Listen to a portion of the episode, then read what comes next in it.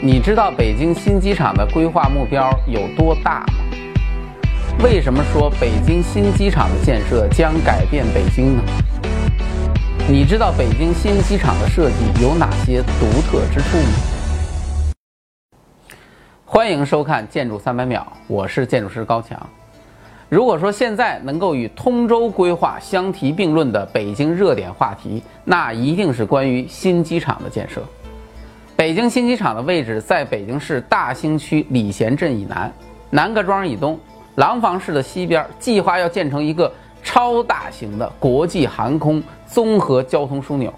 规划的终极目标是要达到客流吞吐量一点二亿人次，建设九条跑道，一百四十万平米的航站楼，投资超过八百个亿。这是什么概念？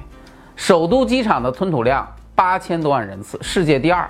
世界第一的是亚特兰大机场，九千多万人次，而 T 三的建设规模将近一百万平米，是世界最大的单体航站楼。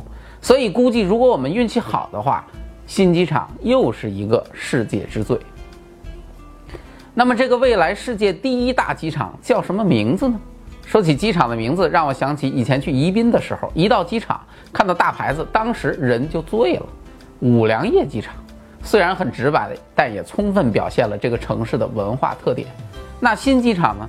曾经广泛流传过一个段子，说北京、天津和河北大家在一起讨论，天津想叫武清机场，河北不同意；北京想叫大兴机场，天津不同意；河北想叫廊坊机场，北京不同意。最后大家一商量，干脆叫武大郎机场吧。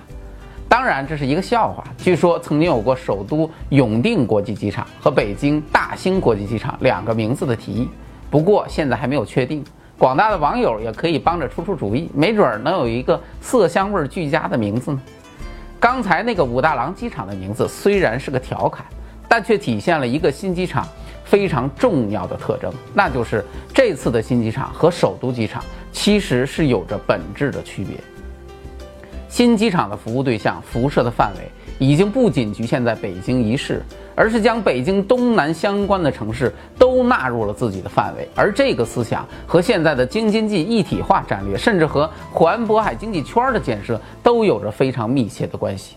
而这也正是新机场选址的重要原因。随着中国的城市化进程快速推进，中国的城市发展早已经由原来的单一型的城市向城市群集体转变。比如我们大家非常熟悉的长三角、珠三角，都是这方面的典型。而对于京津冀地区来说，虽然也是城市群，但是我觉得和前面两个城市群相比，还是有很大的差距的。究其原因，其实很好理解，因为北京长期以来由于首都的特殊优势，导致资源非常的集中。这个集中不仅带来北京本身的城市问题很严重，而且直接导致周边城市的发展受到严重的影响。比如最明显的就是天津，在历史上，天津曾经是巨牛无比的城市，但建国之后的发展却在三个直辖市中始终处于绝对的劣势。天津尚且如此，其他城市就更不用说了。而对于北京来说，一个好汉三个帮，单靠自己只能让自己陷入大饼怪圈儿。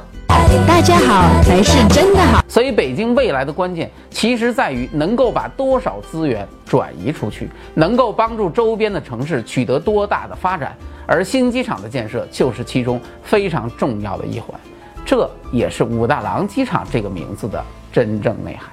从另一个方面来说，北京城区的土地越来越少，北、西、东的发展都受到土地资源的限制。而南城由于长期发展滞后，是土地库存最多的区域，因此未来发展的重点也只能在南城。我作为南城的人，真的要替大家说一声，可算是轮到我们啦。对于机场本身的设计，一四年法国巴黎机场公司和扎哈事务所联合获得新机场 T 一航站楼设计项目。法国这家公司大家很熟悉，就是国家大剧院的设计公司，那是非常专业的机场设计公司。负责新航站楼的功能设计，他选择的平面是集中式五指廊放射型，这个造型是非常舒服的，因为它可以有效的减少人们步行的距离，不像 T 三那样，每次一下飞机，你必须要像一名竞走运动员一样奔驰在航站楼那漫长的走廊里。现在你只需要花费原来三分之一的时间了。而扎哈呢，负责的是立面造型，据说采用了凤凰的设计理念。原来我记得一直说是海星啊，现在是海星变凤凰。哎，不过也没什么，凤凰的理念似乎和 T 三的龙的概念更能匹配，而且也更符合中国的文化特点。只是最后到底怎么表现这个凤凰，我们只能拭目以待了。新机场的建设是北京奥运会之后最为重要的工程，丝毫不逊色于现在的大热门通州。因为这个工程的完成，直接结果将产生一个规模巨大的航空新城。间接结果将对京津冀城市群的快速发展起到关键的推动作用，继而能够进一步疏解北京的城市职能，缩小周边城镇与北京的发展差距。不过，这一切那都是我们的美好愿望。在现在国际形势复杂、国内经济下滑的大背景之下，新机场的未来到底如何，远不是谈谈人生理想这么简单啊！注意，《强词有理》第二季正在紧张筹备中，欢迎大家投稿。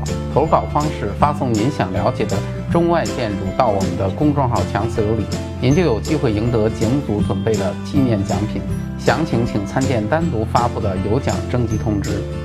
进入微信，点击搜索框，搜索公众号“强词有理”，选择那个黄色的小头像，点击关注，您就可以第一时间看到我们的节目了。